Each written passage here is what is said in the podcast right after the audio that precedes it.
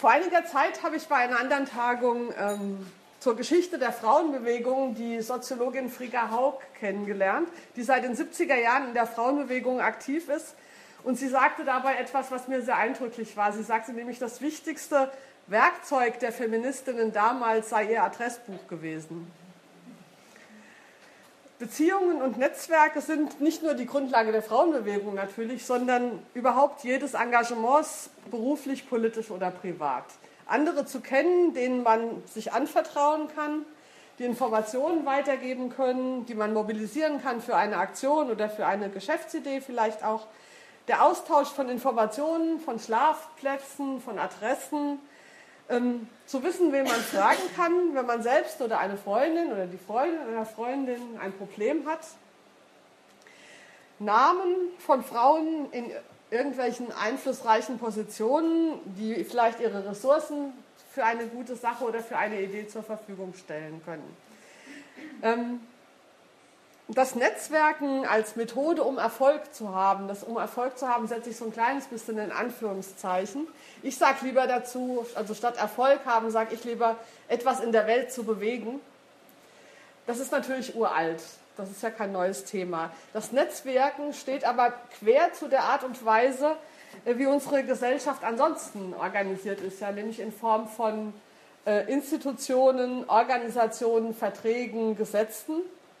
Und das, halt, das ist der Grund, warum es immer noch einen etwas negativen Beigeschmack hat, zu sagen, jemand lässt die Beziehungen spielen. Ja? Weil das so dazu quer ist. Aber trotzdem wird heute die Wichtigkeit von Netzwerken ja nicht mehr bestritten. Es ist nämlich klar geworden, dass diese Institutionen und Organisationen und Unternehmen und Regelwerke immer von Netzwerken begleitet sind. Die sind nie so objektiv und neutral, wie sie vorgeben. Frauen haben das zum Beispiel im Zuge ihrer Emanzipation herausgefunden. Sie waren ja ursprünglich von den Institutionen der Männer ausgeschlossen und mussten lange um ihre Gleichberechtigung kämpfen. Aber dann, als wir gleichberechtigt waren, stellten wir fest, dass uns das nur zum Teil etwas genutzt hat. Wir stellten zum Beispiel fest, dass das, was in den offiziellen Meetings besprochen wird, nur ein Teil des Ganzen ist und dass die eigentlichen Strippen ganz woanders gezogen werden, als das, wo wir jetzt mitmachen durften. Viele Entscheidungen sind schon gefallen, bevor sie irgendwo offiziell vereinbart werden, nämlich eben in den Hinterzimmern der sprichwörtlichen Old Boys Networks. Wenn wir über das Netzwerken sprechen und inwiefern es für den Erfolg unverzichtbar ist, müssen wir also diese Wechselwirkung immer bedenken zwischen den Netzwerken, also der informellen Beziehungsarbeit und dem, den Institutionen und den Organisationen, in denen neutrale Regeln und Gesetze gelten, die man also notfalls auch einklagen kann. Das eine ist der rechtliche Bereich, wo man Rechte, Ansprüche hat, zum Beispiel das Recht auf Gleichberechtigung als Frau. Und das andere ist eben der informelle Bereich. Da muss man Leute kennen, da muss man beliebt sein, da muss man Zugang haben. Das kann man nicht einklagen. Eigentlich, und Sie hatten das ja vorhin äh, gesagt, die ähm, Frau von der Sparkasse, sollte man vermuten, dass die Seite der Institutionen und Organisationen eher männlich ist und die der Beziehungen eher weiblich, sollte man. Weil schließlich waren ja diese Organisationen früher von Männern nur für Männer gemacht, wohingegen die Frauen bis heute ja im Privaten die Meisterinnen der Beziehungspflege sind. Ähm, und trotzdem ist eben oft die Klage zu hören, die Sie eben auch sagten, dass die Frauen das berufliche und politische Netzwerken irgendwie nicht gut können. Jedenfalls lange nicht so gut wie die Männer. Weshalb man sich dann auch über den ausbleibenden Erfolg in puncto Gleichstellung nicht wundern muss. Frauenpolitisch setzen deshalb viele die Hoffnungen auf Gesetze, also die andere Seite, zum Beispiel auf Gleichstellungsgesetze oder Quoten oder solche formalen Rahmenbedingungen, die den Erfolg von Frauen voranbringen sollen. Aber woher kommt dieses Missverhältnis? Sind Frauen jetzt im Netzwerken besonders gut oder sind sie besonders schlecht? Ich glaube, das Rätsel löst sich, wenn wir verstehen, dass die Art und Weise, wie Frauen Beziehungen verstehen, eben nicht ganz dieselbe ist wie im klassischen Networking. Auch wenn es dabei natürlich Ähnlichkeiten gibt. Aber der Hauptunterschied, Networking ist eben nur zu verstehen im Wechselspiel mit den Institutionen und Organisationen der gesellschaftlichen Macht. Offensichtlich wird es ja zum Beispiel in Mentoring-Programmen, wenn eine Mentee und eine Mentorin zusammenkommen, die deshalb zusammenkommen, weil die eine innerhalb der Organisation schon weiter ist, weiter oben steht und die andere steht noch unten.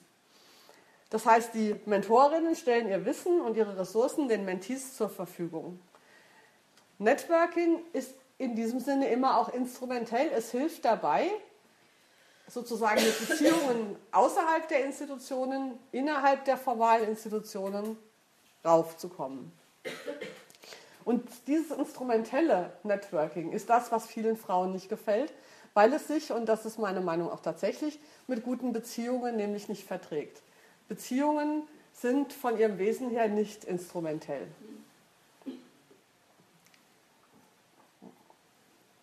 Ein anderer Unterschied ist die Definition von Erfolg. Was bedeutet eigentlich Erfolg? Also welcher Erfolg ist es, den wir durch Netzwerke erreichen wollen?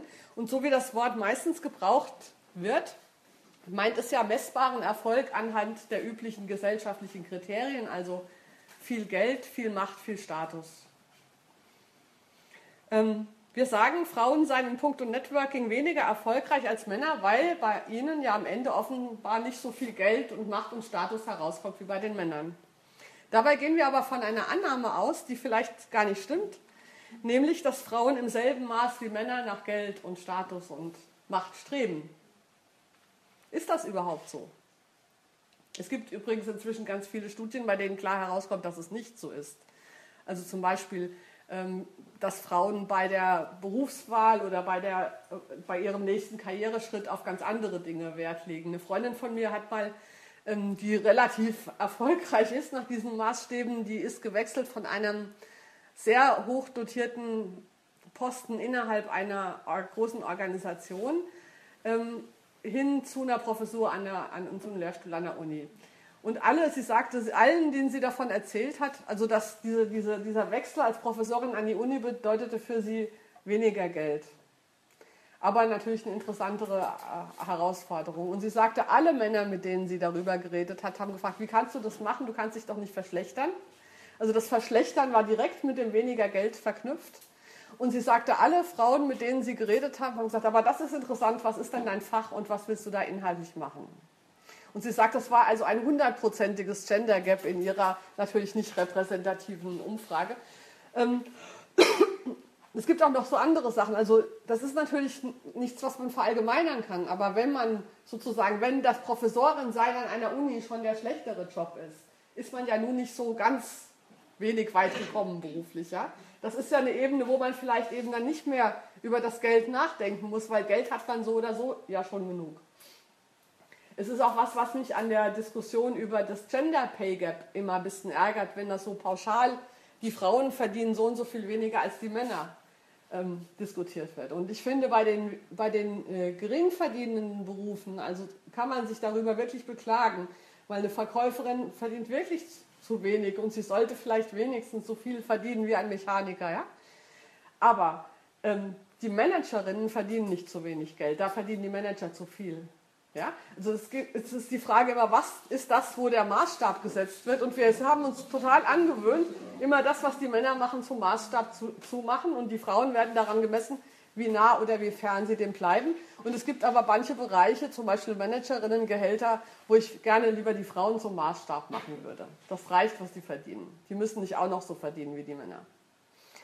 Ähm, also, kleiner Exkurs war das, aber wenn wir über Erfolg reden, dürfen wir, glaube ich, in Bezug auf Frauen oder den Erfolg von Frauen ähm, nicht die allgemein üblichen von den Männern fixierten äh, Rahmenbedingungen von Erfolg, Geld, Macht, Status anlegen, sondern erfolgreich ist jemand, der den eigenen Zielen oder die den eigenen Zielen möglichst nahe kommt. Also Erfolg, ob ich erfolgreich bin, kann man mir von außen nicht ansehen, sondern dazu muss man wissen, was ich mir vorgenommen habe. Also mein Erfolg bemisst sich daran, wie eng ich an dem bin, wo ich sein möchte. Und wenn man nicht weiß, wo ich sein möchte, weiß man nicht, ob ich erfolgreich bin oder nicht. Ähm, also ich akzeptiere nicht die Norm, die immer davon ausgeht, dass was die Männer tun, ist der Weisheit letzter Schluss und die Frauen sind erfolgreich, wenn sie den Männern möglichst ähnlich sind und sie sind erfolglos, wenn sie einfach so sind, wie sie sind. Ich gucke mir lieber an, was dann die Frauen tun und überlege, was für einen Sinn und welche Absichten da möglicherweise drin liegen und was das für eine politische Herausforderung ist. Denn auf diese Weise kommen wir auch auf tiefergehende Differenzen und Konflikte. Also was wäre, wenn Frauen eben gar nicht innerhalb der männlichen Parameter erfolgreich sein möchten, sondern wenn diese Parameter vielleicht grundsätzlich in Frage gestellt werden müssen? Wenn also Frauen bei dem, was sie tun, vielleicht andere Ziele verfolgen.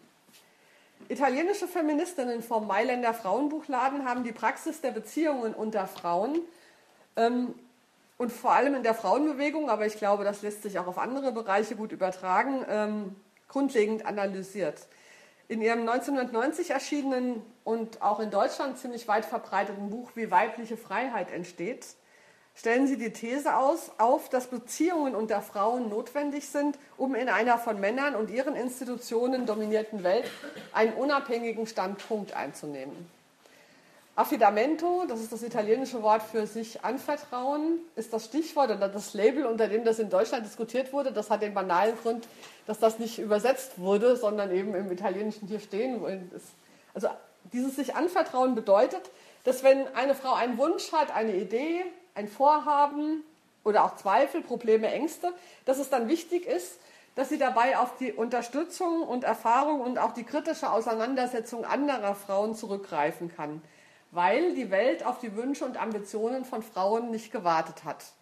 Und das äh, haben wir wahrscheinlich alle schon gelebt, das, erlebt, dass wir irgendeine Wunsch, eine Ambition, eine Idee hatten und sagten, huch, und die Welt sagte so, interessiert uns aber nicht, geht nicht, ist verboten, haben wir kein Geld für oder was so an Einwänden da kommen kann seitens der Welt.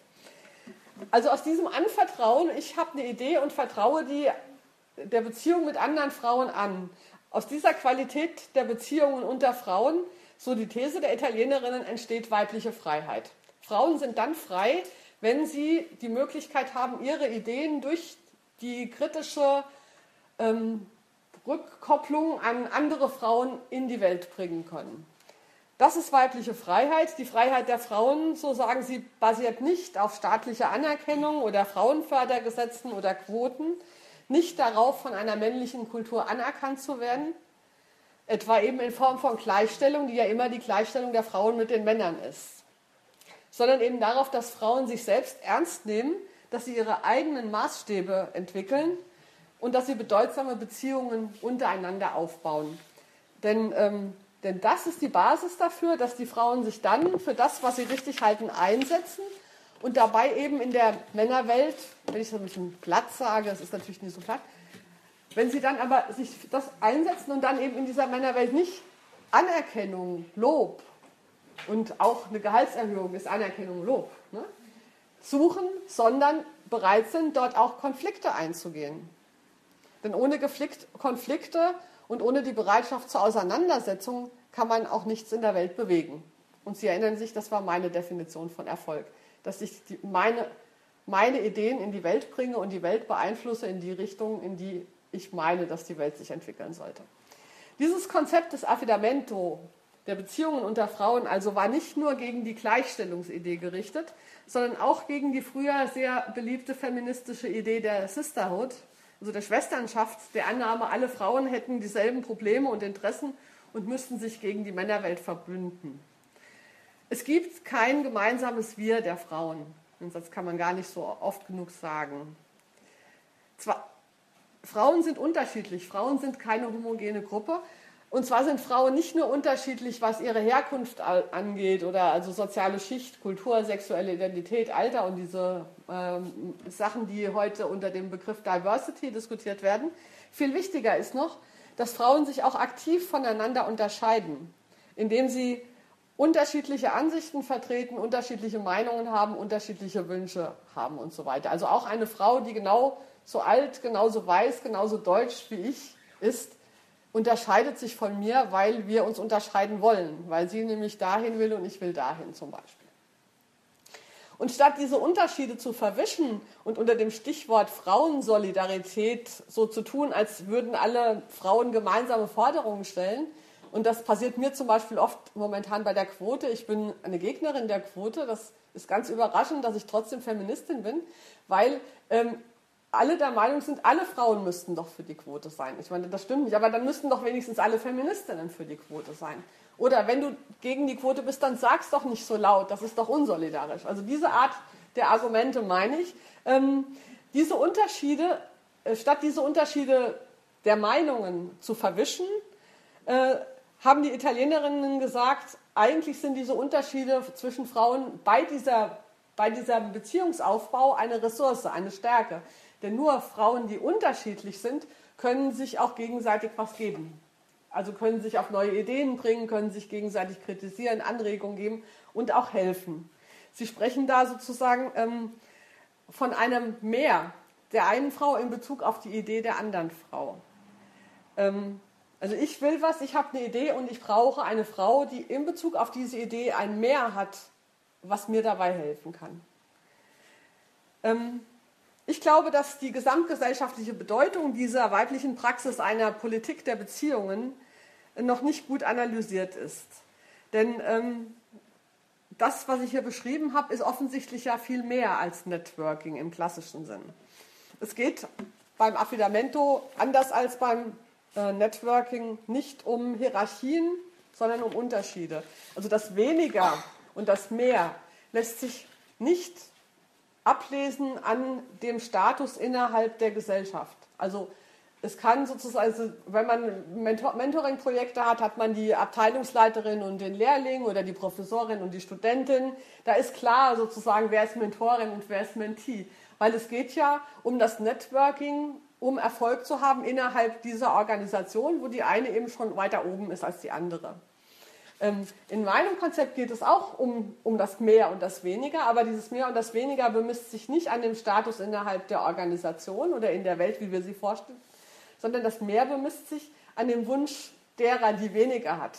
Also wenn ich ein Buch schreiben will, suche ich eine, die mir helfen kann, ein Buch zu schreiben. Wenn ich ähm, äh, die, die Umwelt schützen will, suche ich jemanden, die mir dabei helfen kann. Also ich suche immer jemanden in Bezug auf meine Idee und je nachdem, was meine Idee ist, kann dann eben auch die Studentin der Professorin helfen. Zum Beispiel, wenn die Professorin sagt, früher waren wir mal irgendwie politisch aktiv auf der Straße, jetzt sitze ich den ganzen Tag am Schreibtisch und weiß gar nicht mehr, was das für einen Sinn hat, was ich hier erforsche. Und sie trifft dann auf eine Studentin, die ihr ermöglicht, sozusagen auch wieder politisch aktiv zu werden. Das ist auch Affidamento und eben unabhängig von dem Status, dem gesellschaftlichen. Und diese Praxis der Beziehungen ist nicht instrumentell. Und das ist eben der Haupteinwand, den viele Frauen gegen das Networking haben. Also dagegen, andere Menschen instrumentell zu betrachten in Bezug darauf, ob sie mir und meinen Interessen dienlich sind. Ich weiß ja nicht, ob das inzwischen nur noch ein Klischee ist. Ich hoffe es mal, aber ich habe selber tatsächlich schon Karriereratgeber gelesen, in denen stand, man müsste die eigenen Kontakte, das eigene Netzwerk bewusst daraufhin pflegen, wer einem vielleicht mal nützlich sein kann und wer nicht. Und auf keinen Fall soll man sich mit unnützen Leuten zu viel Zeit verplempern.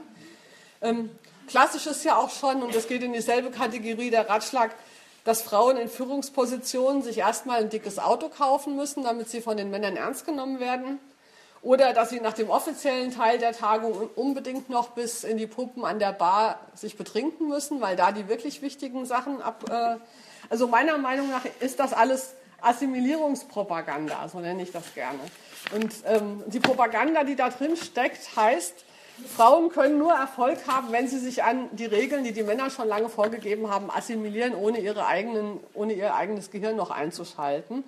Ähm, und natürlich kann es tatsächlich auch mal gut sein, eine oder andere dieser Ratschläge zu machen und auch mal ähm, äh, ein Trinken zu gehen, obwohl man die Leute gar nicht leiden kann, weil man von irgendjemandem noch was will. Das kann schon mal sein.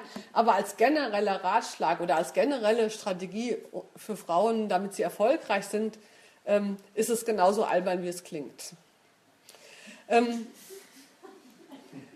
was mir am Beziehungskonzept des Affidamento besonders gut gefällt, ist eben, dass da die Betonung auf dem individuellen Begehren liegt.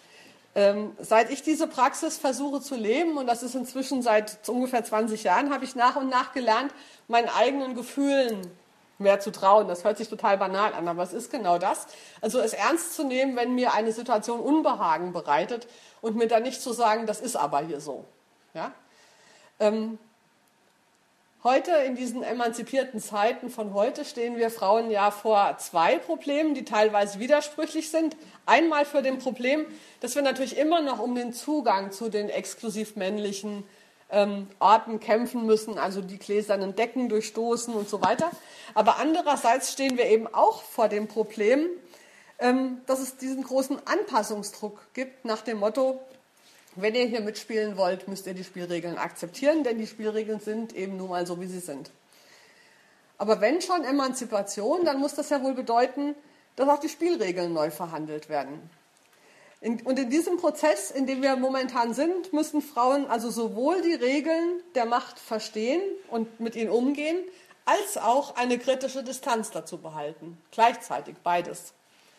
Ähm, und eben dazu gehört als erstes, sich selber ernst zu nehmen wenn man die existierenden Spielregeln nicht gut findet. Und bei diesem ähm, Distanzieren, was ja immer auch zu Konflikten führt, wenn man in einer Organisation ist, ähm, hilft mir eben mein feministisches Beziehungsnetz, wobei ich das Wort Netz gar nicht so gut finde als Bild, weil so ein Netz ist ja auch irgendwie bedrückend. Das ist so gleichmäßig gespannt. Man kann sich da drin verheddern, ja, wenn man da einmal gefangen ist. Ein gutes Netz ist gleichmäßig geknüpft. Und so sieht eigentlich mein Beziehungsgewebe gar nicht aus. Ein Beziehungsgewebe, wenn ich mir das angucke, sieht viel unordentlicher aus. Mit manchen Frauen habe ich sehr intensive Beziehungen, mit anderen weniger intensive. Manche Fäden sind dick, andere dünn. Manche, an manchen Stellen knäult sich das Gewebe, auf anderen Stellen gibt es große Löcher, ja, wo ich gar keinerlei Kontakte habe. Die Italienerinnen sprechen statt von einem Netz von, von dualen Beziehungen. Also da, und das, das, was im Zentrum dieses Gewebes steht, sind nämlich immer duale Beziehungen. Wir haben Beziehungen nie zu vielen anderen. Wir haben verschiedene Beziehungen zu einer anderen Frau jeweils. Ähm, und um diese Beziehung zwischen mir und einer anderen Frau siedeln sich andere an, die auch zu mir und vielleicht weniger zu ihr und so weiter Beziehungen haben. Ähm, und die Italienerinnen sprechen davon, dass sich auf diese Weise ein fleischlicher Kreis bildet. Also ein ähm, Beziehungsgewebe, das aber im Kern eben kein Netz ist, sondern das Kern sind wirklich Zweierbeziehungen sozusagen. Äh, das Netz hat kein Zentrum und auch keine gleichmäßige äh, dezentrale Fläche, sondern es sieht, sieht eben von jedem Standpunkt aus anders aus.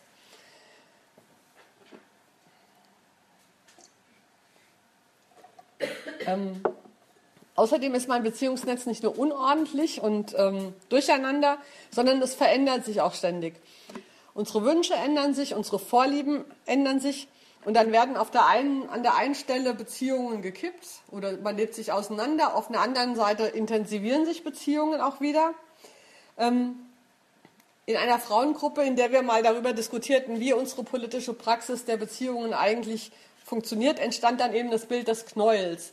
Also diese, diese fleischlichen Kreise aus dualen Beziehungen knäulen sich manchmal an einer Stelle zusammen und dann entsteht da zum Beispiel ein gemeinsames Projekt das dann auch sehr oft das Licht der Öffentlichkeit erblickt, wie zum Beispiel die Denkomenta, von der Sie vorhin, dass wir einen Kongress machen oder ein Buch schreiben. Ähm, und das heißt, es ist dann sichtbar in der institutionellen Welt der Organisation, wenn man so will.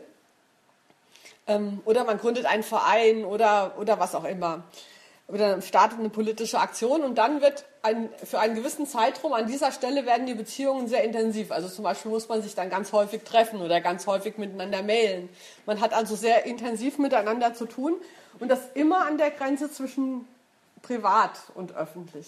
Diese, diese, diese Sachen, diese Beziehungen sind private Beziehungen. Ähm, keine Freundschaften, wir haben es mal politische Freundschaften genannt. Also es ist weder weder eine private Freundschaft, die man nur so zum Spaß hat, sondern es soll dann zum Beispiel an diesen Wochenenden schon auch was gearbeitet werden. Es ist aber eben auch nicht ähm, eine Projektgruppe, die ein bestimmtes Ziel hat, was da am Ende herauskommen soll. Und das, was dann manchmal dabei herauskommt, wie so ein Kongress oder ein Buch oder so, das ist wie ähm, die Spitze eines Eisberges, das die Meeresoberfläche durchdringt und dann für alle anderen auch sichtbar wird. Und diese Meeresoberfläche markiert die Grenze zwischen privat und öffentlich. Und das sozusagen, was unterhalb der, dieser öffentlichen Oberfläche liegt, ist viel größer als das, was als Spitze dann jeweils sichtbar wird. Ähm, ähm, zum Beispiel auch das ABC des guten Lebens, was wir äh, letztes Jahr geschrieben haben. Äh, dazu äh, haben wir, ähm, wir haben uns nicht getroffen, um ein ABC des guten Lebens zu schreiben, sondern weil wir uns schon so lange getroffen haben und dann Lust hatten, in dieser Gruppe intensiver zusammenzuarbeiten, kam dann sozusagen irgendwann auch was bei raus. Aber das ist genau andersrum, als wenn man Projektgruppen gründet, die ein Ziel haben. Also man trifft sich mit anderen, um etwas zu erreichen. Es ist bei uns eben andersrum. Wir treffen uns und dann erreichen wir was. Aber das, wir treffen uns nicht, um uns zu erreichen. Verstehen Sie den Unterschied? Das heißt, dieses äh, äh, Netzwerk ist nicht einfach die Gegenseite von Institutionen und Organisationen wie das traditionelle Networking, sondern es existiert von diesen völlig unabhängig. Ja, das würde auch bestehen, wenn da keine Bücher oder Denkumentas oder sowas bei rauskommen.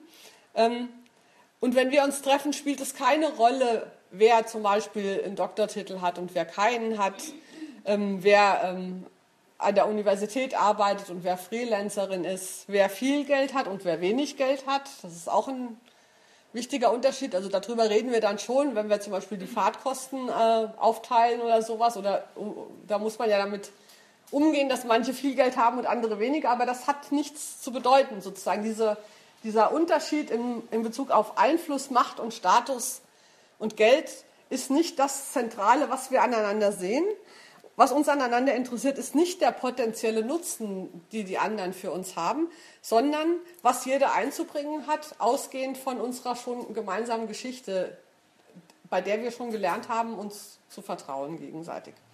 Das heißt, diese Art des Networking ist ähm, nicht eine Ergänzung der klassischen Machtstrukturen, wie die Old Boys Networks das sind, sondern davon unabhängig.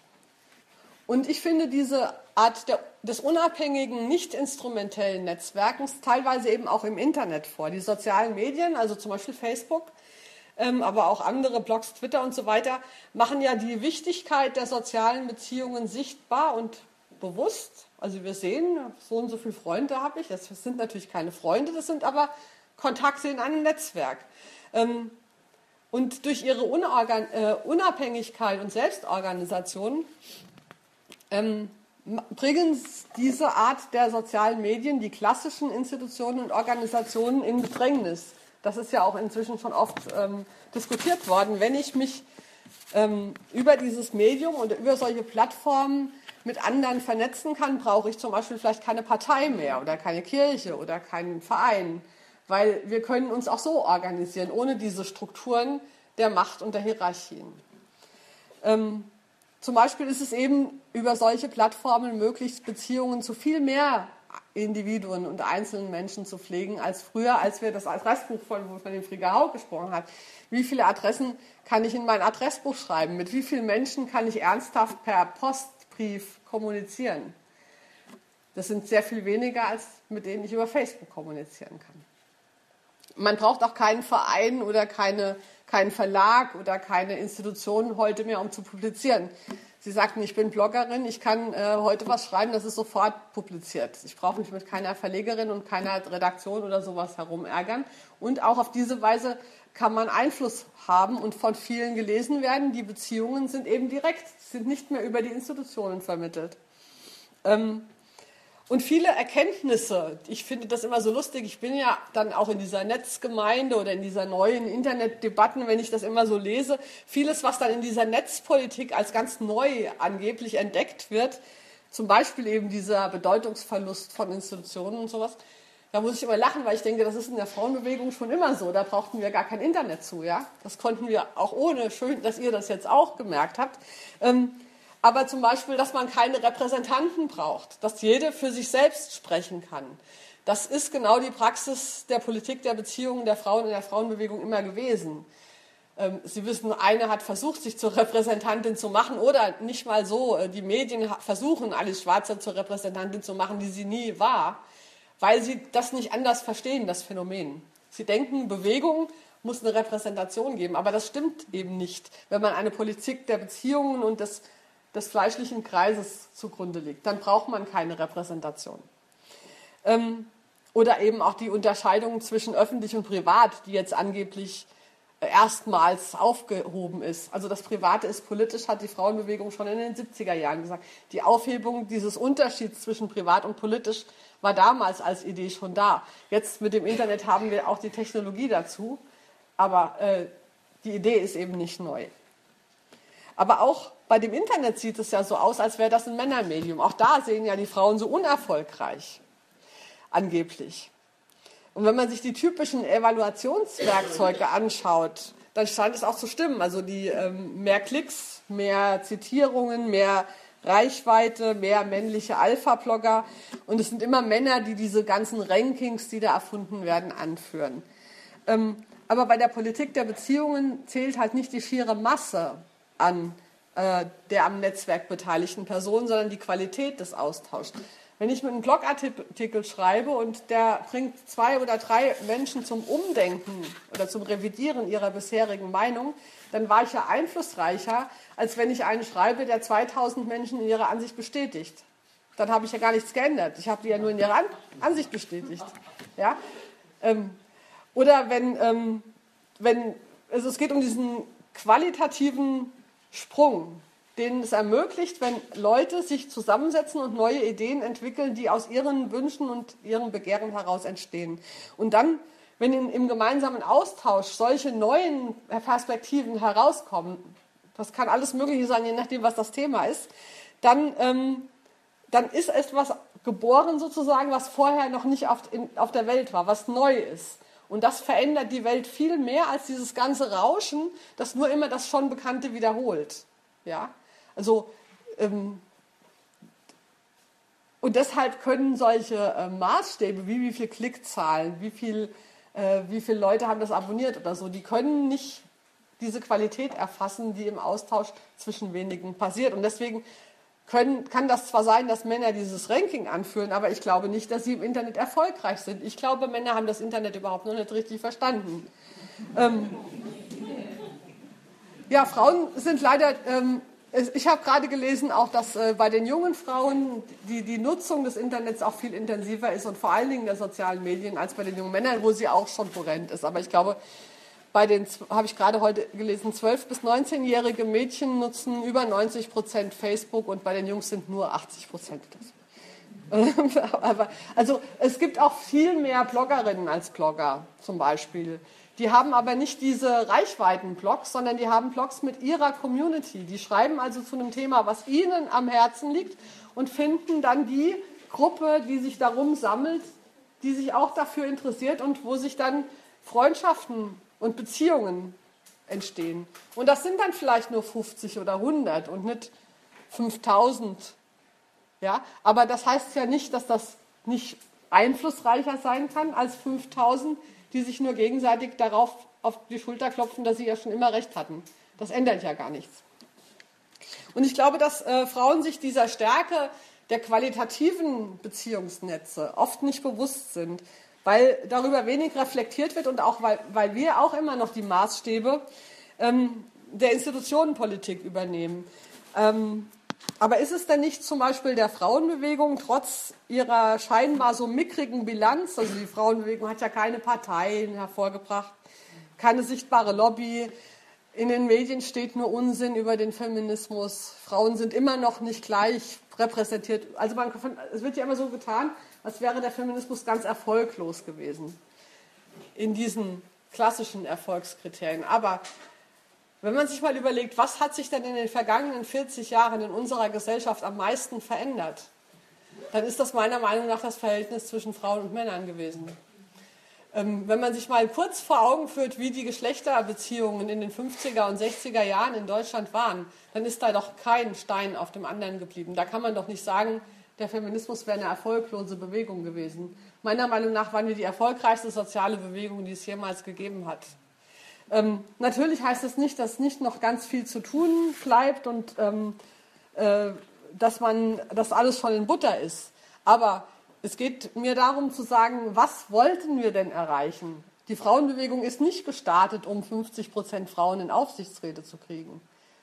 Die Frauenbewegung ist gestartet, um die Geschlechterverhältnisse in unserer Kultur grundlegend zu verändern. Und das hat sie geschafft.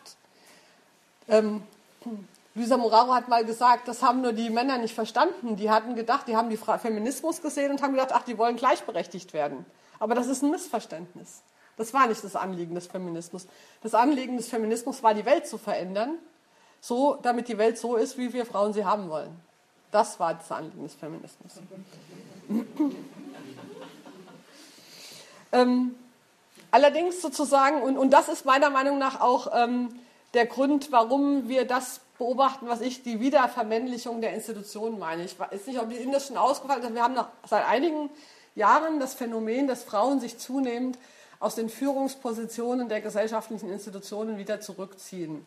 Es gibt Parteien, die schon Anzeigen schalten, um Kandidatinnen zu finden und ähm, äh, überall werden krampfhaft Frauen für Führungspositionen gesucht. Die unwahrscheinlichsten Leute sind inzwischen schon dabei, sich mit Quotenregelungen anzufreunden, weil ihnen beim besten Willen nichts anderes mehr einfällt, wie man diese widerspenstigen Frauen denn dazu kriegen kann, den Chefsessel haben zu wollen.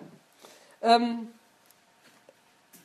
das ist sozusagen, ähm, ich frage mich dann immer, warum sind denn die Frauen so widerspenstig? Ich mag, mag nämlich widerspenstige Frauen, da ist ja meistens was dran.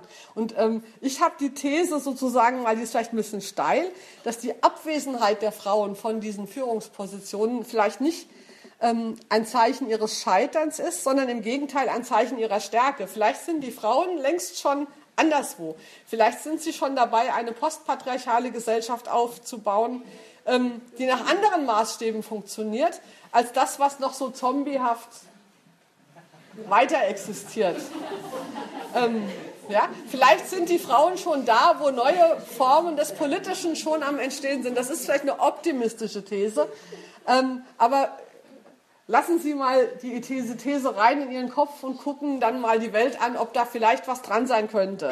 Ähm, wobei ich sagen muss, man muss an dieser Stelle aufpassen, dass wir nicht ins Gegenteil äh, verfallen. Also dieser Rückzug, dieser Rückzug der Frauen aus den Institutionen, ähm, so sympathisch er mir der ist, weil ich auch noch nie irgendwas in der Institution werden wollte, ähm, äh, haben auch, natürlich haben sie das Problem, weil sie diese Institutionen den Männern ja weiterhin überlassen. Und weil natürlich dort immer noch Geld und Macht und Status ist. Ja?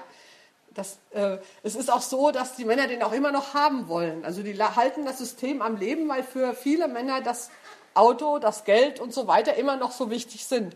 Und ähm, wir müssen uns ja auch über diese Machtverhältnisse im Klaren sein. Und es ist auch gefährlich, sich da nur äh, zurückzuziehen. Aber man sollte ernst nehmen, dass Frauen da keine Lust mehr drauf haben. Wenn man mal zurückzieht in den 80er Jahren, als es darum ging, den Zugang zu erkämpfen, da war das toll. Da haben Frauen ihre Netzwerke. Boah, die erste Bürgermeisterin. Ja, das war eine ähm, Motivation. Aber die fünfte Bürgermeisterin, ja, damals ging es noch darum, da wollten wir beweisen, Frauen können das alles auch. Ja, jetzt haben wir ja schon eine, Bürger, äh, eine Bürgermeisterin, weil ich sage, eine Bundeskanzlerin seit zehn Jahren. Natürlich können wir das auch. Aber jetzt stellt sich eben die Frage, wollen wir das dann auch? Wollen wir das? Wer von Ihnen möchte gerne Bürger, äh, Bundeskanzlerin sein? Eine. Na gut, immerhin. Wir brauchen ja auch immer nur eine auf einmal. Also aber dieser Elan sozusagen, was Neues zu machen, die erste Frau da und dahin zu bringen, der ist natürlich verflogen. Und deswegen müssten wir uns jetzt über, überlegen, wie wir mit diesem abgeflauten Elan sozusagen umgehen, weil man nicht einfach sich zurück, weil wir uns nicht einfach zurückziehen können. Und zum Schluss möchte ich deshalb noch eine ähm, These aus einem neuen Buch der Italienerinnen vorstellen. Das ist das äh, Buch heißt Macht und Politik sind nicht dasselbe. Das ist, ähm, habe ich zusammen mit Dorothee Magert äh, übersetzt aus dem Italienischen und sie ähm, schlagen da eben vor, dass wir zwischen Macht und Politik unterscheiden sollten. Also die ähm, äh, Macht verstehen sie als die Struktur von Institutionen und Hierarchien, die zum Beispiel bedeutet, jemand, der Macht hat, kann Entscheidungen treffen, ohne die Wünsche und äh, das Begehren der anderen äh, hören zu müssen. Ne? Also wenn ich Macht habe, kann ich gegen den Willen von anderen Dingen beschließen. Politik hingegen ist ähm, eine Art und Weise, wie sich Menschen äh, bei Konflikten austauschen, um zu bestimmten Regeln zu kommen, um gemeinsame Regeln zu finden. Und beides sind ähm, Prinzipien, die total unterschieden sind, aber gleichzeitig immer nur vermischt vorkommen. Das heißt, ähm, es ist nicht möglich, sozusagen äh, diese, diese, dieser gesunde und gute Skepsis der Frauen gegenüber diesen Machtverhältnissen ähm, darf man nicht sozusagen äh, so beantworten, dass wir gehen raus aus den Machtverhältnissen und machen unsere kuscheligen Beziehungsnetze. Ähm, Chiara Zamboni hat das mal ähm, sehr schön auch in dem Buch äh, beschrieben. Sie schreibt, trotz der Bedeutung von Beziehungen für die Politik dürfen wir Politik keineswegs auf Beziehungen reduzieren. Beziehungen sind Bedingungen, um den politischen Raum zu eröffnen. Sie sind wie Brücken. Aber Brücken bringen uns entweder ans andere Ufer oder sie werden zu einer Art Falle. Es ist gefährlich, sein Herz an Brücken zu hängen und anzufangen, sie zu bewohnen, so als wären sie die ganze Welt. Und ähm, mir, äh, ich muss daran oft denken, wenn ich manchmal mit Frauen zu tun habe, die nicht politisch engagiert sind.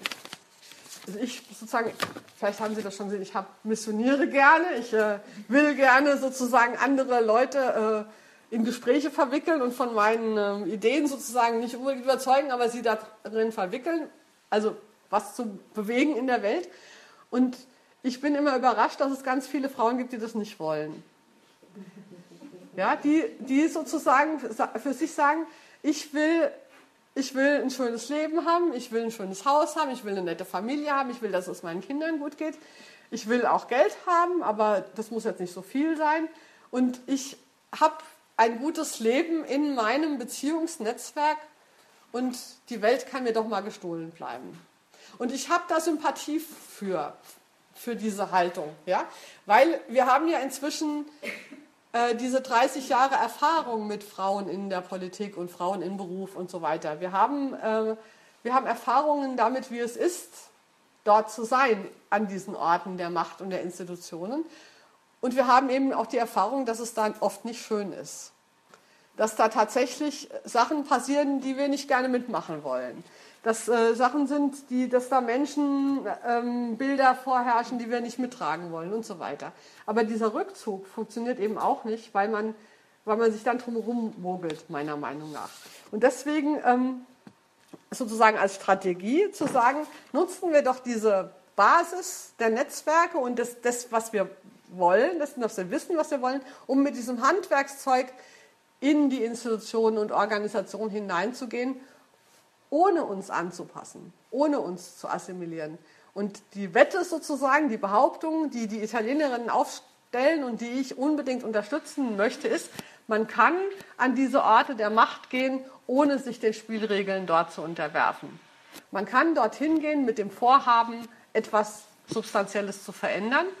Ähm, und was sozusagen man ändern will, das ist das eigene. Ich will nicht sagen, alle Frauen wollen dasselbe, sondern aber wir müssen uns nicht korrumpieren lassen von der Macht. Ähm, zum Beispiel, ähm, ganz banales Beispiel, ich kam ähm, aus Italien, aus einem dieser Wochenenden und ich weiß nicht, ob Sie, wenn Sie auch manchmal mit Freundinnen und politischen Freundinnen so ein Wochenende verbringen, so eine feministische Tagung oder sowas, dann lebt man zwei bis drei Tage in einer völlig anderen Welt. Dann fährt man zurück nach Hause, macht den Fernseher an und denkt, oh mein Gott, so ist die Welt in Wirklichkeit. Und das ist mir, das ist mir auch passiert im letzten Wahlkampf, wo äh, nämlich an dem Abend oder so, als ich gerade nach Hause kam, das Duell zwischen Merkel und Steinmeier im äh, Fernsehen lief. Also alleine die Vorstellung, dass zwei Kandidaten, Kandidatinnen sich duellieren im Fernsehen, fand ich schon völlig absurd nach diesem Wochenende.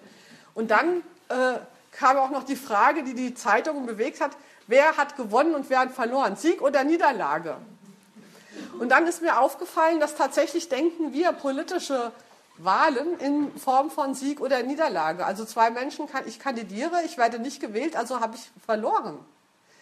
Aber das ist doch völliger Blödsinn. Ich bin einfach nur nicht gewählt worden. Vielleicht wollten die Leute ja was anderes, als ich in meinem Programm gesagt habe. Das ist ein völlig normaler Vorgang. Was daran ist eine Niederlage?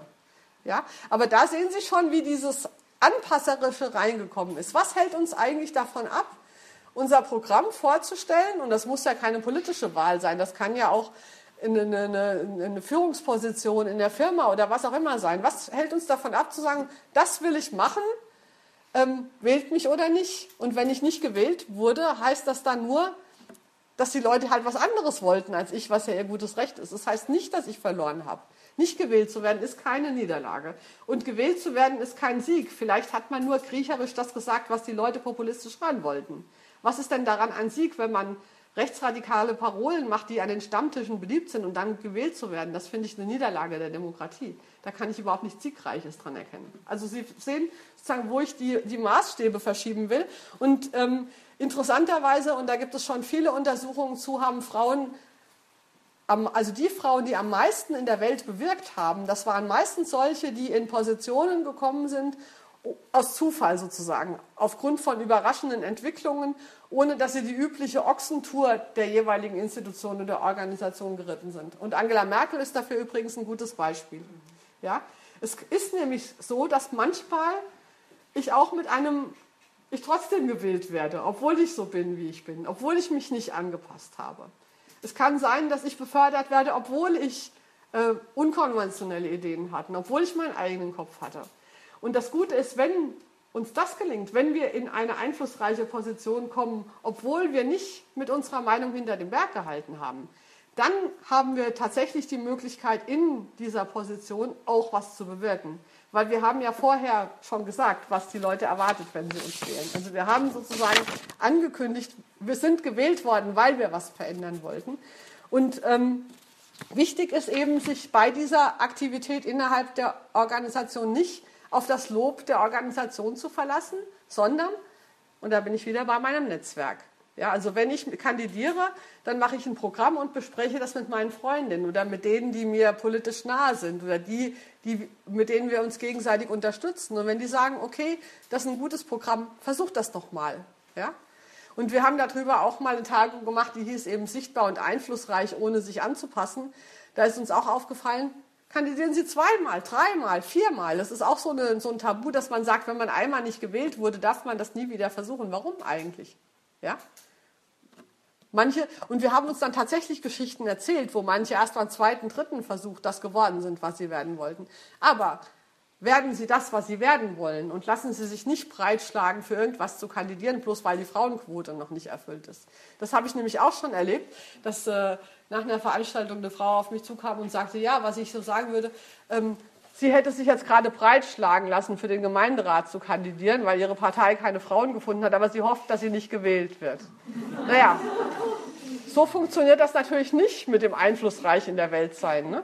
Man wird sich nur für das engagieren, und man wird nur bereit sein, für das Konflikte einzugehen, was man auch wirklich erreichen will. Und also Frauen dürfen sich nie zu etwas breitschlagen lassen, meine Botschaft. Frauen lassen sich viel zu oft zu allem möglichen breitschlagen. Ähm, die Italienerinnen sagen auch, man braucht den Willen zum Siegen.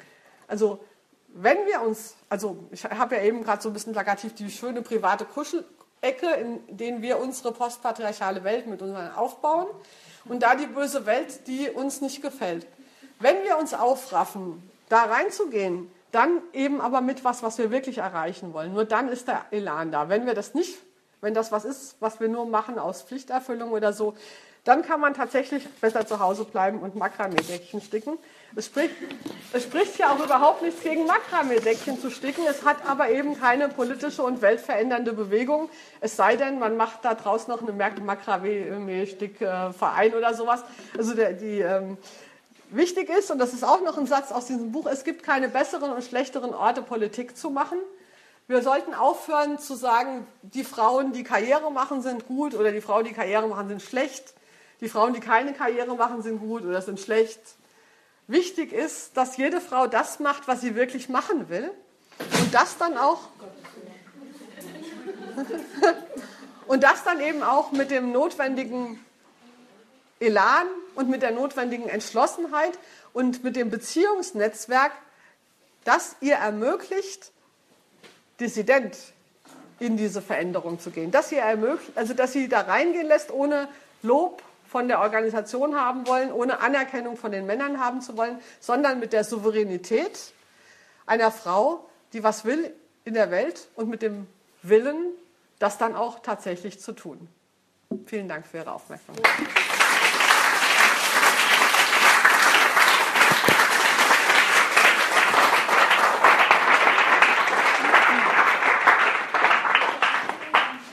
Bleibt wenig